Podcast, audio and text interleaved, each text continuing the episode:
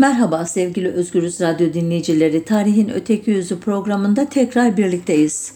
Türkiye'de yaşayanlar için bu hafta bayram haftası, Kurban Bayramı e, uzun bir tatile dönüştürüldü.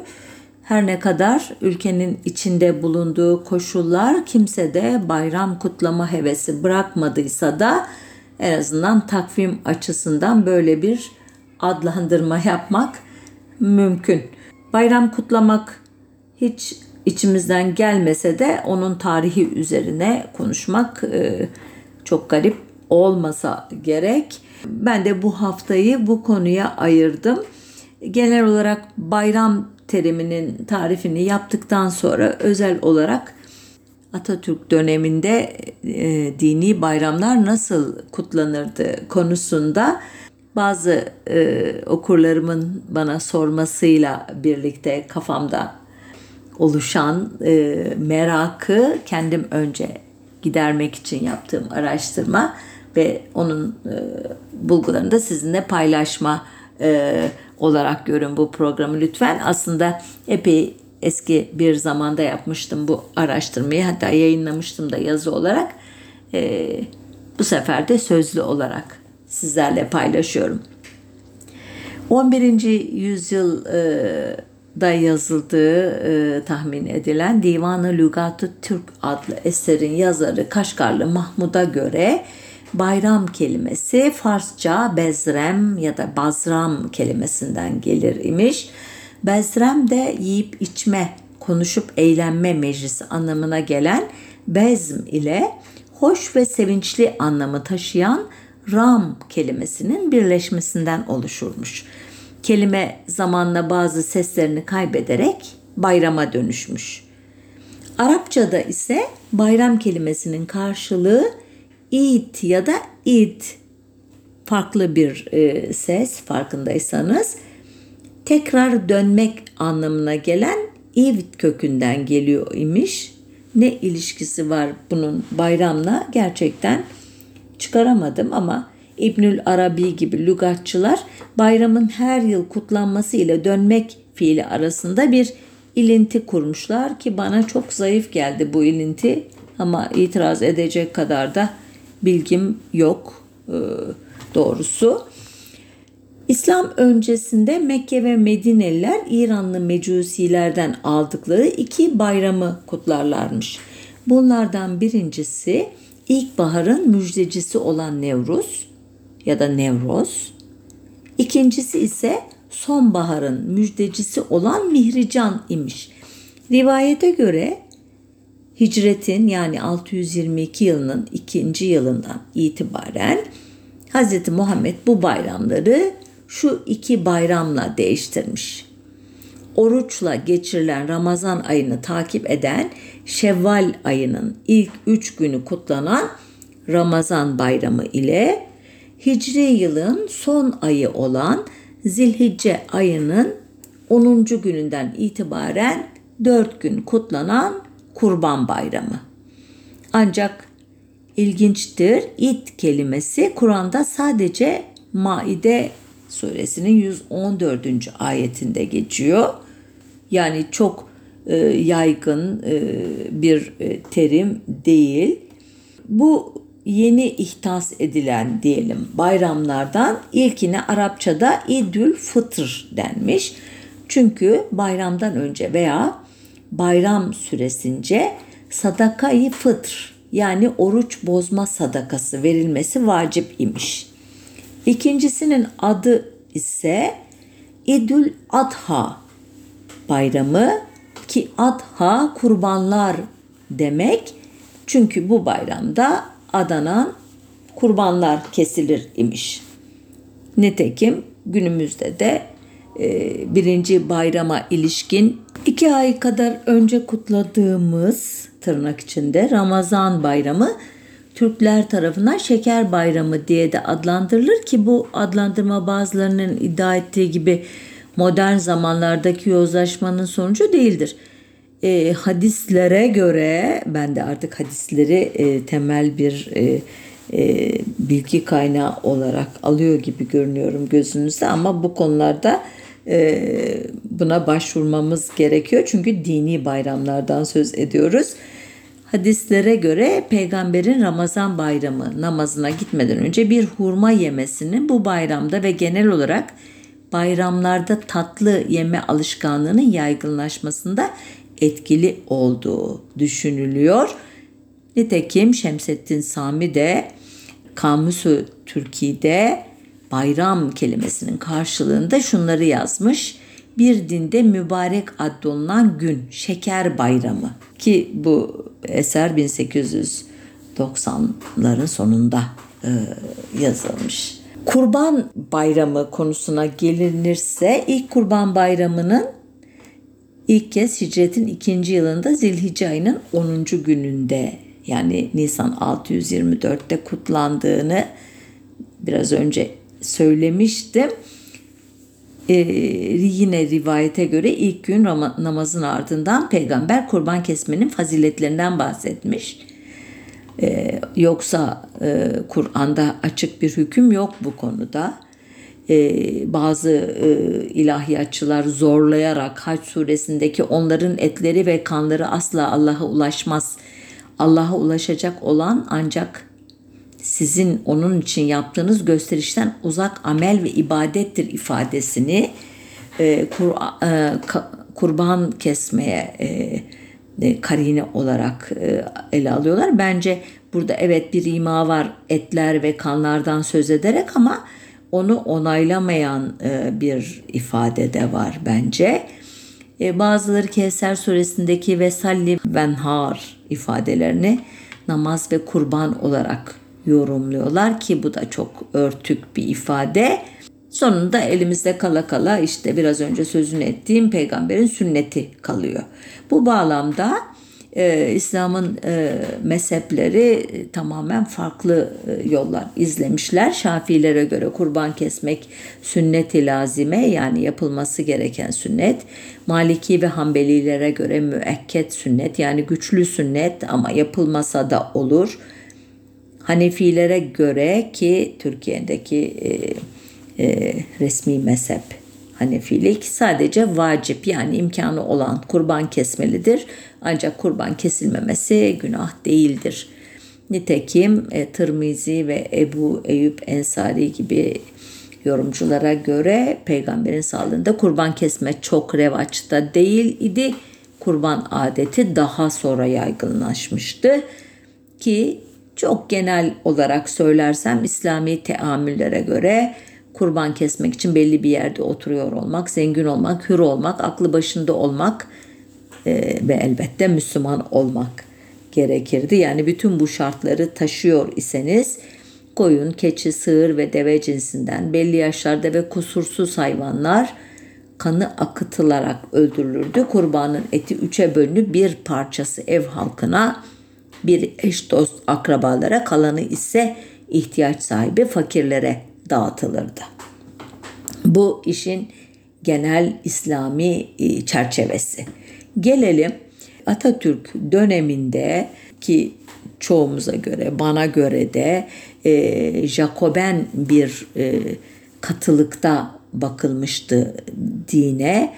Bu açıdan bu dönemde dini bayramların nasıl kutlandığı e, ilginç bir e, bilgi olabilirdi. Benim için en azından öyle idi.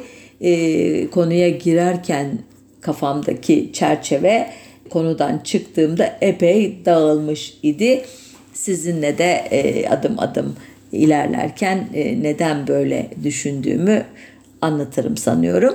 Bu konudaki bilgileri Bursa Uludağ Üniversitesi'nde bu konuda yüksek lisans tezi hazırlamış olan Ali Şahin'in tezinden derledim. Ali Şahin dönemin yarı resmi gazetesi Cumhuriyet'in 1929-1941 yılları arasındaki nüshalarını tarayarak Ramazanlarda ve dini bayramlarda e, değinen tüm haber ve yazıların bir dökümünü yapmış. Elbette başka gazetelerde farklı içerikler bulunabilir ama Cumhuriyet Merkezi'nin tutumunu öğrenmek için iyi bir kaynak bence. Alişan yazıların imlasını günümüze uyarlayarak ve ağır Osmanlıca kelimeleri sadeleştirerek yapmamış bu işi. Aynen almış. Ben yaptım bunu ve kendi değerlendirmemi de e, aralara yerleştirdim. 1929 öncesi de ilginç olabilirdi ama bu dönemde çok kısa değil 10 yıllık bir dönem belli bir anlayışı bize verebileceğini düşünüyorum aktaracağım gazete yazılarının işte haberlerin dilinin. Ee, çok soğuk geçen Ramazan'dan sonra ılık bir günde başlayan e, 1929 Ramazan bayramını e, gazetenin deyimiyle Şeker Bayramı'nın ilk günü olan 13 Mart 1929 tarihli başyazıyla başlayalım. Bayramınız mübarek olsun. Bugün gene sulhu sükun içinde mesut bir bayram geçiriyoruz. Uzun seneler ızdırap, fecaat ve harp içinde geçen tatsız şeker bayramlarından sonra Cumhuriyet idaresinin bize temin ettiği bu mesut ve neşeli bayramlardır ki ancak bayram denilmeye layıktır. İstibdat senelerinde ümitsiz ve karanlık bayramlarda nasıl bayram edebilirdik? Harp senelerinde vatan ağlarken bayramlarda nasıl sevinebilirdik? Mütareke senelerinde düşman esareti altında gözyaşları içinde bayram etmek kabil miydi ki bayram edelim? Ancak şimdi aziz cumhuriyetimizin sayesinde hür, mesut ve hakiki bayramlar görüyoruz.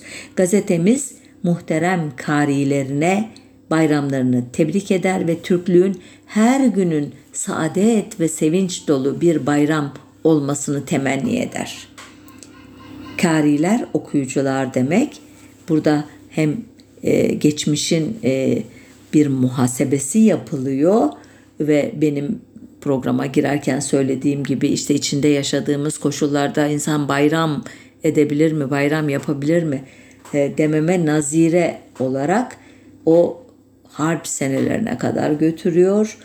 Uzun ızdıraplı e, facialı yıllardan söz ettikten sonra artık içinde bulunan dönemde gerçek bayramların kutlandığını iddia ediyor.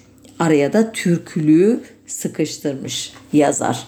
Koskoca bir tarihin 3-4 cümleyle özetlendiği yazıda dini bayramların doğal kitlesi olan ümmetin yerini Türk milleti almış fark ettiyseniz şükredilen de Allah değil Cumhuriyet İdaresi olmakla birlikte bayramın kutlanmasıyla ilgili bir sıkıntı göremedim ben. Yani bir Jacoben layık bir e, rejimin e, merkez yayınında bence e, son derece yumuşak, sevecen ve ne diyelim içselleştirilmiş bir şekilde bayramdan söz ediliyor ama dediğim gibi bazı terminoloji düzeltmeleri yapılarak 20 Mayıs'ta başlayan Kurban Bayramı da e, yine gazete tarafından birinci sayfadan e, Cumhuriyet karilerine mübarek Kurban Bayramı'nı tebrik eder ve daha mesut bayramlar idrak etmeleri temennisi ile kutlanıyor.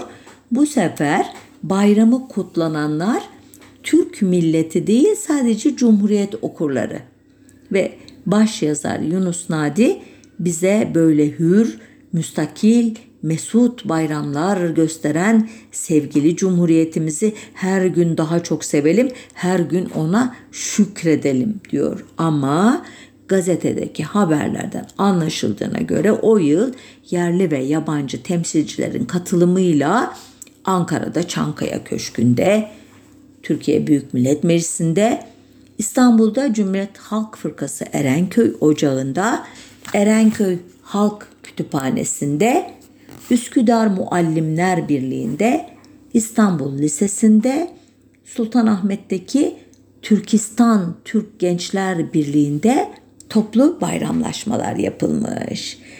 Gazetenin o yılı has bir güzelliği de tırnak içinde Ramazan boyunca her 10 liralık alışverişte 1 liralık indirim sağlayan kuponlar hediye etmesi. Ertesi yıl Ramazan bayramından iki gün önceye rastlayan 28 Şubat 1930 tarihli gazetedeki bayram tatili ve Ankara trenleri başlıklı habere göre bayram tatili münasebetiyle Ankara'dan İstanbul'a gelen trenlerin yolcu sayısının artması trenlerde gecikmelere neden olmuş. Yine bir başka habere göre bayramın ikinci günü sabahleyin Kadıköy iskelesinden hareket edecek vapurla Yalova'da arzu edenler kaplıcalara da gidebileceklermiş. Bir başka haberde ise Başbakan İsmet Paşa ile Meclis Başkanı Kazım Özalp Paşa'nın bayram programı veriliyor. Şöyle diyor. İsmet Paşa'nın bayram tatilini Antalya ve havalisinde geçireceği anlaşılıyor. Başvekil bu surette bayram günlerini aynı zamanda memleketin bir kısmına ait önemli tetkiklerle dolu bir seyahatle geçirmiş olacaktır. Bu seyahatte İsmet Paşa Hazretlerinin ya gidiş ya da dönüşte Gazi Hazretleri ile buluşması ve bu buluşmanın Afyon Karahisar'da gerçekleşmesi ihtimal dahilindedir. Şimdi haberlerin dilinden anlaşıldığı kadarıyla rejimin bayramla ilgili bir sıkıntısı yok. Ancak 29 Şubat 1930 tarihli şu haber bazı geleneklerin nasıl modernleştirildiğine dair ilginç ayrıntılar içeriyor. Bayram günlerinde birçok ziyaretlerden kurtulmak istemez misiniz? Bayram tebrikleri için idarehanemize 1 lira vererek isminizi kaydettiriniz. Bu isimler bayramın birinci günü neşredilecek. İsim sahipleri tebriklerini bu suretiyle yapacaklar ve ziyaretlerden muaf olacaklardır. Alınan 1 lira hediye tamamen veren mücadele cemiyetine verilecektir. Ardından da bazı bağışçıların adlarını veriyor gazete. Haydar Rifat Bey, avukat. Nevare Haydar Rifat hanımefendi. Herhalde eşi oluyor bu e, avukatın. Bu arada özel bir not. Annemin adı olan Nevvare'yi bir belgede ilk kez okuyorum ve çok duygulanmıştım. Bir de Vahdettin'in eşlerinden biri e, adını taşıyor. E, yani üç Nevvare tanıdım e, tarihçi ve Ayşe kimliğimle. Annem hep e, yakınırdı bu ismi bana kim verdiyse diye e, tabii anne babası vermiş ama belki onların büyüklerinin müdahalesi var bilmiyor. Çünkü annem öksüz yetim o hikayeleri hiç öğrenememiş. Adı hep yanlış yazılırdı, hep yanlış telaffuz edilirdi. Bütün hayatı boyunca bunu düzeltmeye çalışmıştı. Abdülkadir Lütfi Bey doktor, Semiramis Ekrem hanımefendi doktor, Abdurrahman Münip Bey müderris. Şimdi bu okumuş e, takımının bu 1 lira verip ziyaretten kurtulma e, fırsatını kaçırmamaları gayet anlaşılır. Bu bağış işinin çok tuttuğu da görülüyor. Çünkü 1935 yılına kadar her yıl bu tür listeler yayınlanmış gazetede. Yine o yılların bir kurban bayramı klasiği olan Tayyare Cemiyeti ki sonra adı Türk Hava Kurumu olacak. Onun çağrılarından da bir örnek vereyim. Orada da dini kavramların milliyetçi dile tercümesinin nasıl yapıldığına dair bir fikir edinebilirsiniz. Okuyorum. Sayın yurttaş, Kurban Bayramınız kutlu olsun. Bayram günlerinde kestireceğiniz kurbanın iki katlı hayırlı olmasını dilerseniz postunun iyi bir şekilde çıkarılmasına, deriler üstündeki yapağıların kırpılmamasına, bağırsakların zedelenmemesine bizzat nezaret edersiniz. Bu surette harcayacağınız birkaç dakika çok sevdiğiniz yurdunuza büyük faydalar temin edecek Türk Hava Kurumu binlerce lira kazanacaktır. Bu güzel vatan topraklarında çoluğunuz çocuğunuzla huzur içinde yaşamak başlıca emelinizdir. Türk havalarının silahlanması güzel yurdumuzu tehlikelerden uzak tutarak huzur içinde yaşamamıza yol açacaktır. Canımızdan aziz bildiğiniz yurdunuza karşı yapmanız gereken vazifeleri seve seve tereddütsüz yapacağınıza şüphe yoktur. Bayram sabahı kurban kesmek suretiyle sevap işlerken yukarıda dilediğimiz tarza nezaretinizde yalnız hava kurumunu değil aynı zamanda düşkünlere yardıma koşan, yaraları saran Hilali Ahmer'e yani bugünkü Kızılay'a, kimsesiz çocuklara şefkatle bakan Himayeye Etfale yani bugünkü çocuk esirgeme kurumuna da yardım elinizi uzatmış olacaksınız. Bu nezareti, bu itinayı sizin vatanseverliğinizden bekleriz. Dikkat, derileri tayyare cemiyeti makbuzu karşılığında vermenizi rica ederiz. Bu kurban derilerinin toplanması işinin nasıl ciddiye alındığını yakın zamana kadar sizler de e, e, fark etmişsinizdir. Öyle ki çok büyük bir pazar olmalı bu açıdan.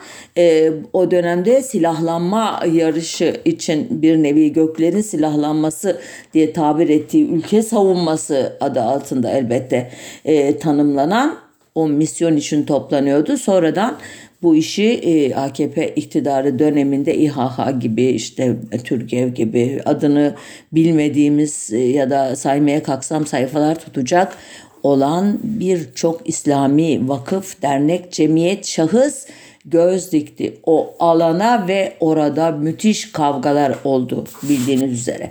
Tekrar tarihe dönüyorum. 9 Mart 1930 tarihli yazısında Yunus Nadi'nin kurban geleneğine dair değerlendirmeleri ise müminlerin yüreğine su serpecek Buna karşılık e, Jacoben e, laikçilerin e, yüreğini hoplatacak nitelikte okuyorum. Biz bayram ediyoruz peki fakat kalplerimizin huzur ve sefası namına kestiğimiz ve gözlerimizin önünde akan kanlardan bir nevi haz duyduğumuz hayvanlara layık görülen bu akıbet nedir? Şimdi bu giriş yahu şimdi eleştirecek herhalde bu geleneği ümidi veriyor insana değil mi? Ama ta öyle değil okuyorum. Bunu biz icat etmedik. Böyle bulduk. Zaten kesilen kurbanlar yalnız bu bayramlar vesilesiyle boğazlanan hayvanlar değiller. İnsanlar onların her gün yüz binlercesini kesip yemekle meşguldürler. Zaten tabiatın tüm unsurları bir diğerini yemekle hayatlarını devam ettirdikleri için işin esasında ne vahşet namına ne de medeniyet hesabına bir fevkaladelik yoktur.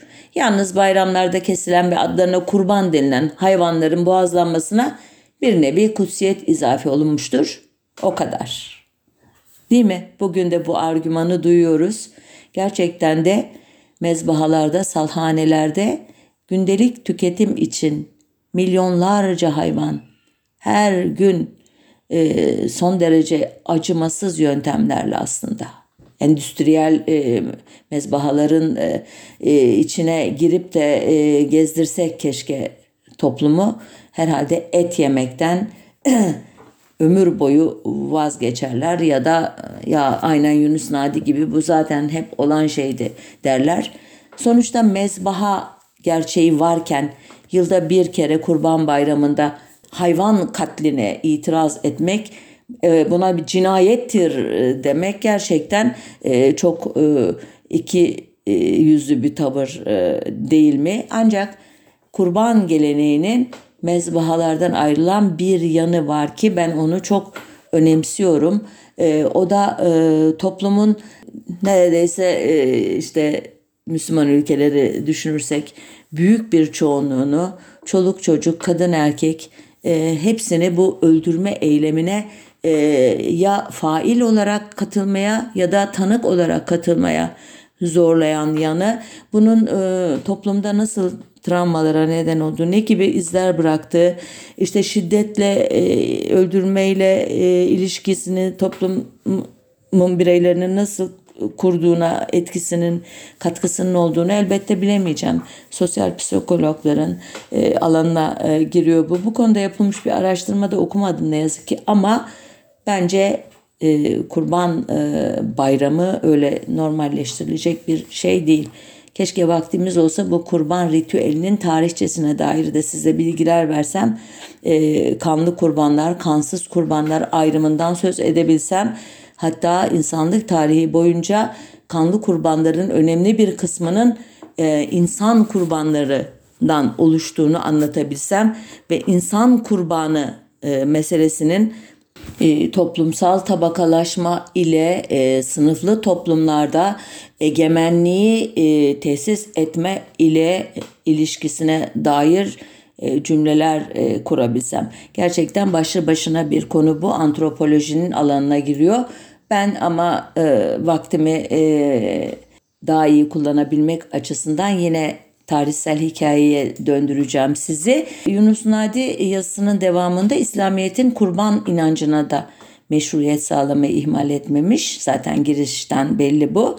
Diyor ki İslam peygamberi insanlara vermeye vekil kılındığı dini tesise dini tesise çalışırken Araplar arasında hem Mekke'de hac için toplanır hem de kurbanlar kesilirdi.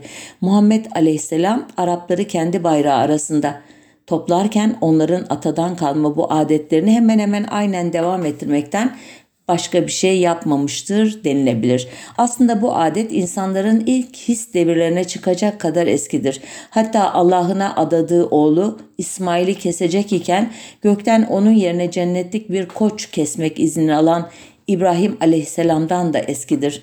Bizzat İsa peygamber bile bir kurban değil mi? Bununla beraber bu bayram gününde az çok ciddiye çalmak hevesinde böyle düşüncelerine lüzum var.'' Beşerin hala ve kim bilir daha ne zamana kadar dünyaya ilk gelen çocuk halinde bulunduğunu bilmekliğimiz yeterlidir. Son cümlesi oldukça felsefi e, bir ton taşıyor. İnsanlığı hala dünyaya gelen ilk çocuk halinde diye niteliyor. Burada e, böyle bir e, eleştiri, öz eleştiri de var ama daha önceki bölümlerde e, esas olarak e, Tevrat'taki ve Kur'an'daki ya da e, Yahudilik veya Musevilikteki e, kurban inancıyla İslamiyet'teki kurban inancına dair kıssalara bir atıf yapıyor. Kısaca hatırlatmak istiyorum o kıssaları, o rivayetleri. Tevrat'a göre İbrahim peygamberin eşi e, Sara'dan çocuğu olmaz. İbrahim Sara'dan bir çocuğu olması durumunda bunu Tanrı'ya kurban olarak adar. Bu arada cariyesi Hacer'den bir oğul sahibi olur. Ona İsmail adı verilir. Sara da ilerlemiş yaşına e, rağmen ki e, rivayetlere göre 100 veya 125 yaşındadır. Bir oğul doğurur. Oğlanın adını İshak koyarlar. İbrahim Tanrı'ya verdiği söz üzerine ilk oğlu ile birlikte Moriyah Dağı'na gider Kudüs yakınlarındaki. Orada bir sunak hazırlar. Üzerine odun dizer e, ve İshak'ı sunaktaki odunların üstüne yatırır. Özür dilerim demin e, İsmail dedim e, İshak'la gidiyor. Tam onu boğazlamak için bıçağını uzanmıştır ki Tanrı'nın meleği göklerden seslenir ve çocuğa dokunma der. Ona hiçbir şey yapma. Şimdi Tanrı'dan korktuğunu anladım. Biricik oğlunu benden esirgemedin çünkü. İbrahim çevresine bakınca boynuzları sık çalılara takılmış bir koç görür. Gidip koçu getirir. Oğlunun yerine onu kurban eder. Bu Tevrat'taki kurban kıssası böyledir. Peki Yahudiler bu e, kıssadaki tarif edilen e, eylemi devam ettiriyorlar mı? Bugün İslam aleminde olduğu gibi hayır. Bunun da nedeni var. E, Musevilikteki kurban edimi yeraltı, yerüstü ve yeryüzünün kesişme noktası sayılan e, tapınakta yapılırmış. Bu tapınak e, Süleyman'ın tapınağı çok önemli bir e, metafor ya da gerçekten fiziki olarak var olan bir tapınak. Tapınak yine Kudüs yakınlarında Moria Dağı'nda ki burası meleklerin yeryüzüne inip çıktıkları merdivenin bulunduğu yer olarak tarif ediliyor e, Yahudi inancında. Tapınak milattan sonra 70 yılında Roma İmparatoru Vespasianus'un oğlu Filistin valisi Titus tarafından yerle bir edilince Yahudi inancına göre tapınak yeniden inşa edilinceye kadar kurban adetine ara verilmiş. Tapınakta bir daha inşa edilmediği için Musevilerde bugün kurban adeti yok diyor e, konunun uzmanları. E, yeni ahitte yani İncil'de hikaye aynen tekrarlanıyor ancak Yunus Nadi'nin tam da dediği gibi Hristiyan inancına göre İsa son kurban sayıldığı için artık yeni kurbanlara gerek yoktur diyor e, Hristiyan ilahiyatçıları ve Hristiyanlar kurban ritüelini İsa'nın etini sembolize eden ekmek ile kanını sembolize eden şarabın kullanıldığı ayinlere dönüştürmüşler. Böylece kurban edimi e, sembolikleştirilmiş e, e, ve fiziki olarak yapılmasına gerek olmaz bir hale getirilmiş. İslam geleneğinde kurban ise bu kurbanlar atanız İbrahim'in sünnetidir hadisinden anlaşıldığına göre e, doğrudan Musevilikten aktarılmış bir gelenek. Nitekim her iki dinde de ilk kurban olayını Hazreti İbrahim'in oğlunu kurban etme olayına bağlıyorlar. Tek fark İbrahim'in hangi oğlunun kurban edilmek istendiği konusunda İslami kaynaklara göre olay Moriyah Dağı yerine Mekke'de geçmiştir.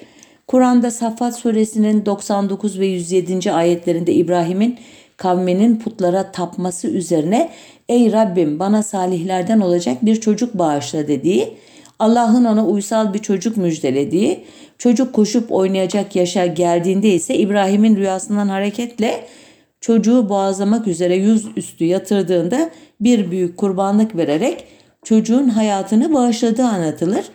Kur'an'da çocuğun ismi açıkça belirtilmediği halde İslam, İslami kaynaklar bu ismi İsmail olarak verirler.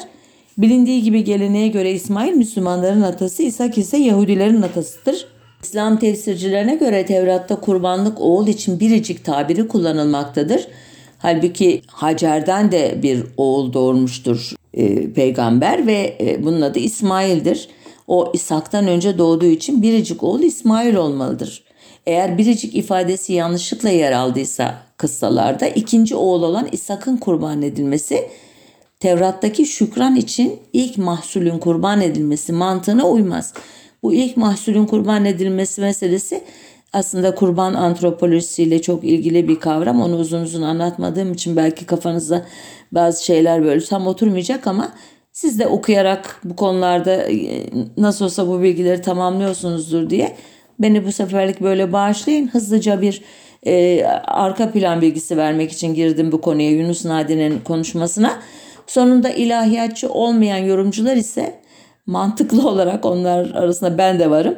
Sara'nın ana kraliçe konumunda olduğu için 100 yaşını geçtikten sonra doğurduğu tek oğlun buna inanırsak eğer kurban edilmesine izin vermeyeceğini halbuki Hacer'in hem cariye hem de genç olması yüzünden oğlunun kurban edilmesine karşı çıkamayacağı söylenir. Ama her iki dinde de sonuçta oğlun kurban edilmediği onun yerine göklerden gönderilen bir koçun, hayvanın, kurbanlık bir başka canlının kurban edildiği kabul edilir.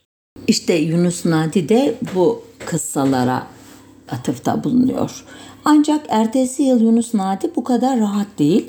Anlaşılan kimi çevreler rejimin dini konulardaki politikalarını beğenmemekte, katı bulmakta, kimi çevreler ise müsamahkar bulmakta. Bunu e, satır aralarından çıkarıyoruz. Nitekim Ramazan bayramının birinci gününe rastlayan 19 Şubat 1931 tarihli başyazısında Yunus Nadi Cumhuriyet rejiminin dini bayramlara bakışını uzunca bir yazı ile özetlemiş.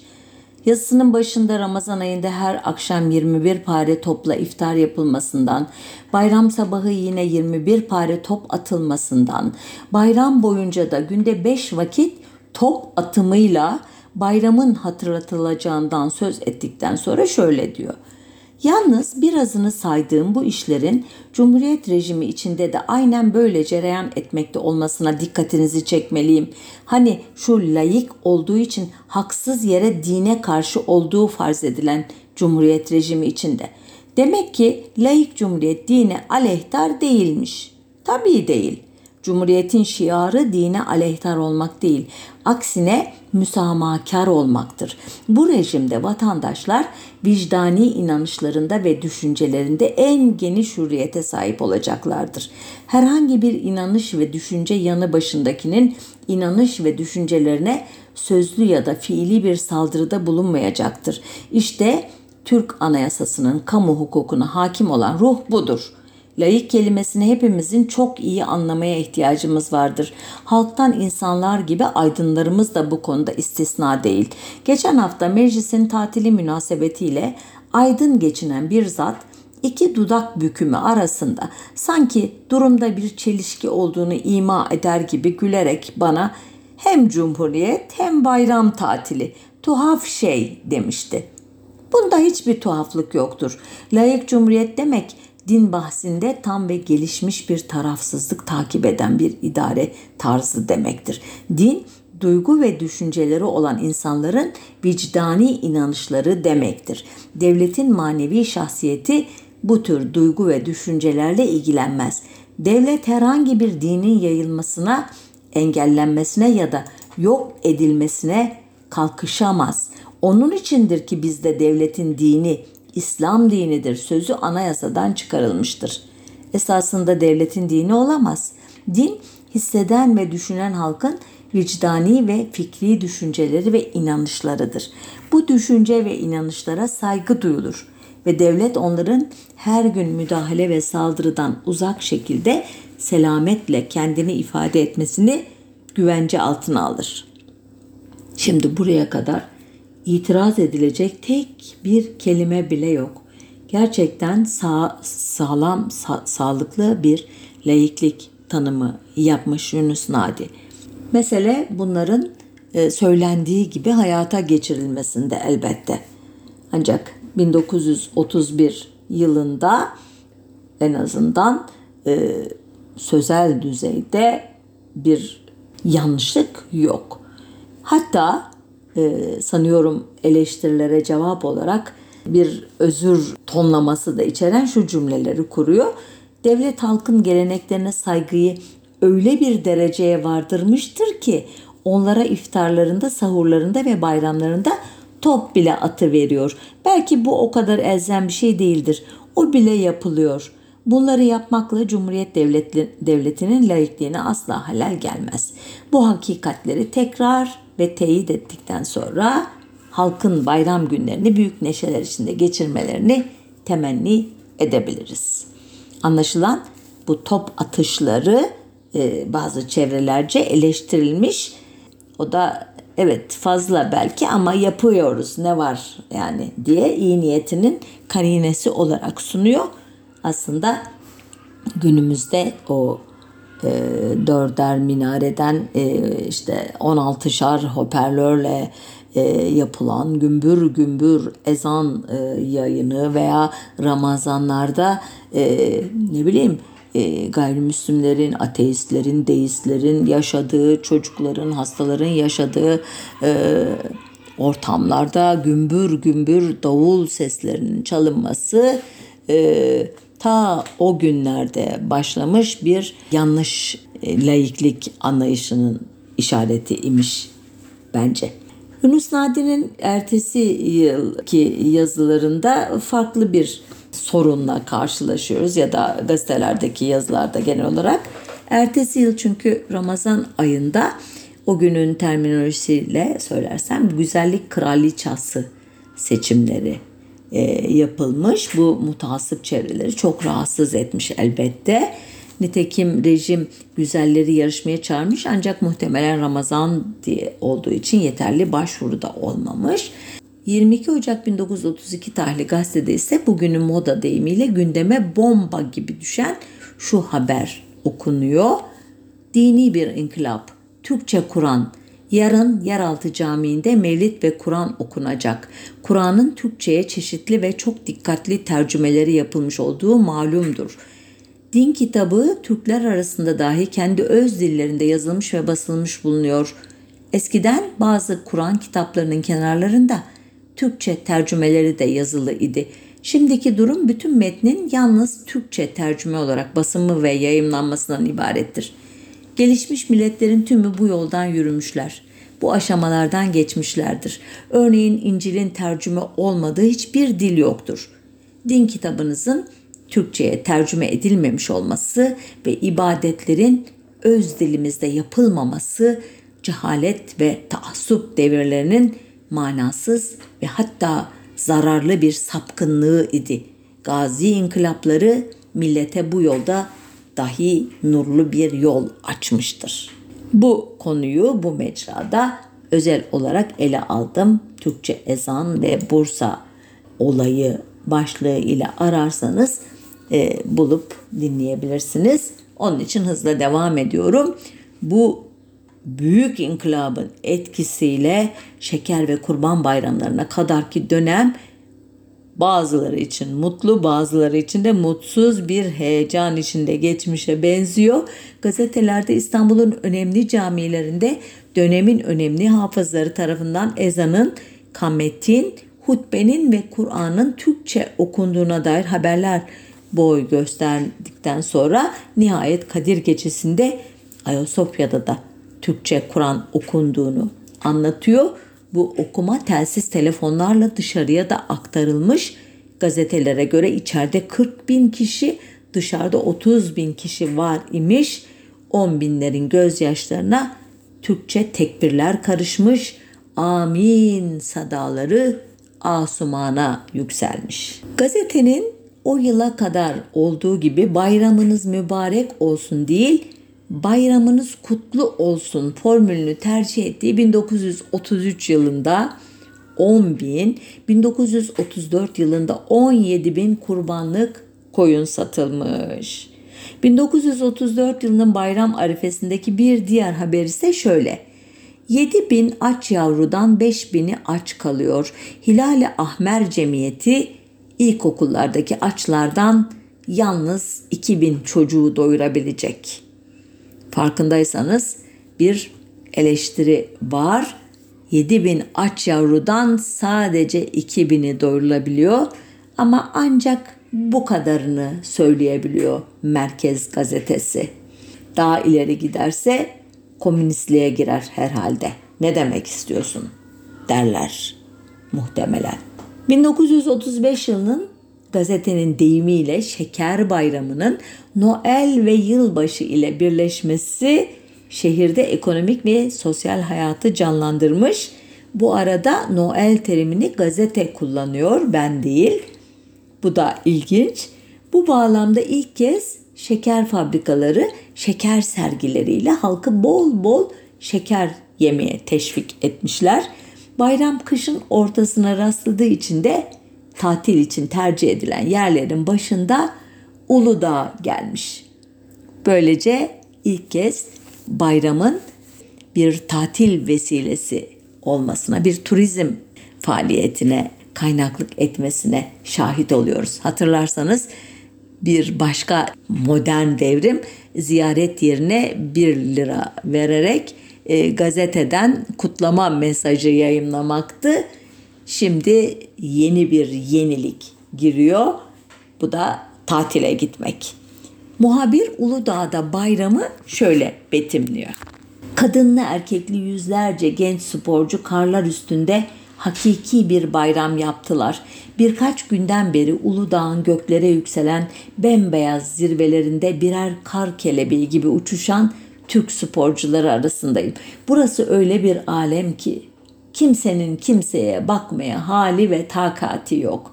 Karnını doyurup ayağına kayağını geçiren soluğu birkaç metrelik kar kümeleri üstünde alıyor. Diyebilirim ki şimdi burası dünya ile alakasını kesmişlerin ancak kendi zevklerini tabiatın güzellikleriyle bezemeye ant içmişlerin yeridir. Buranın havasında ne Habeş İtalyan harbinden bir haber esiyor ne de Milletler Cemiyeti'nde olup bitenlerden bir ses geliyor. Almanya'daki kış olimpiyatlarına gitmeye hazırlanan sporcuların kampı ise büsbütün başka bir alem. Bu kamp CHP partisinin sporcular için yaptırdığı yeni oteldedir. İçlerinde öğrenci, subay, öğretmen ve serbest meslek adamı bulunan birçok yabancı, özür dilerim sporcu geceleri bu otelin büyük salonunda karavana ile asker gibi bol bol yemek yiyor. Sonra büyük bir so- sobanın etrafına toplanıp çeşit çeşit şarkı söylüyor, oyun oynuyorlar. Evet, hani e, Orhan Veli'nin meşhur şiirini anımsatıyor bazı e, satırlar. Bir elinde cımbız, bir elinde ayna, umurunda mı dünya e, şeklinde. Ne atom bombası, ne Londra konferansı, bir elinde cımbız, bir elinde ayna, umurunda mı dünya? Aslı böyle. Aynen e, e, bu şiirdeki gibi gazeteci e, İtalyanların Habeşistan'da e, en az 35 bin Habeşliyi öldürerek e, bitecek olan o korkunç savaşa e, kayıtsızlığını biraz şikayet makamında belirtiyor. E, o sırada Milletler Cemiyeti'nde de e, bu konu konuşuluyor muhtemelen. Ona da kulak asmıyorlar diyor ama daha da ileri gitmiyor eleştirisinde. Ancak 1936 yılında Ramazan bayramı buruk geçecek çünkü bayramdan 10 gün kadar önce Adana'yı seller almış. Ayrıca Sancak Türkleri ki 1939'da Hatay adıyla Türkiye'ye katılacak sancak Cenevre'deki Milletler Cemiyeti'ne e, Sancak'ın eski milletvekillerinden bazılarının çektiği bir telgraf yüzünden bayram yapmamaya karar vermişler. Neden? Telgrafta İskenderun, Antakya ve havalisinin Suriye'nin bir parçası olduğu yazılı imiş. Bu da Atatürk'ün özel olarak ilgilendiği Hatay meselesinde Türk tezlerine zarar vermiş. Ve işte bazıları bunu protesto için bayramı kutlamıyoruz demişler. 1937 yılının Ramazan ayında gazetecilerin deyimiyle Dersimli eşkıya Seyyid Rıza ve altı avanesinin asılmasında bir beis görmemiş rejim. Ramazan ve Kurban bayramlarının arifesinde ya da sonrasında çıkan haberlerde coşku yok. Dahası bir önceki yılın tekrarı gibi burası da ayrı bir mesele. Şöyle diyor bir haber. Cumhuriyet muhterem okurlarının bayramını kutlar. Gazetemiz bayram münasebetiyle pazar ve pazartesi günleri yayımlanmayacaktır. Bir başka haber, evinize bırakılan fitre zarfına layık olduğu alakayı göstermek bir vatan borcudur. Bir başkası, 3 aylıkların erken ödenmesi için bütün tertibat alındı. Ve sonuncusu, bayramın 3 gününde de önemli ve heyecanlı futbol maçları izleyeceğiz. Evet, 1938 yılına geldik. O yıl Ramazan Bayramı Atatürk'ün ölümünden 12 gün sonraya rastladığı için ya da yaklaşan savaş yüzünden veya Kemalist modernleşme projesinin doğal bir sonucu olarak dini olanın dünyevileşmesi yüzünden pek sönük geçer. Belki de bu üçünün bileşiminden dolayı gazetede sadece fitre haberlerine inhisar likörleri reklamlarına rastlanır. Evet sözümüzü bağlayalım. 1929'da coşkulu başlayan dini bayram kutlamaları 1938'e gelindiğinde sönükleşmiştir ama bugün AKP çevrelerinin ve özellikle de Cumhurbaşkanı Erdoğan'ın söylemeyi pek sevdiği gibi CHP döneminde halkın dini duygularıyla oynama, onların dini vecibelerini yerine getirmelerine engel olma gibi bir politika yoktur. En azından bayramlar e, özelinde. Rejimin yarı resmi gazetesi olan Cumhuriyet'te bile içerik pozitivist yönelimde olmakla birlikte dil müminlere saygılı geleneklere uygundur.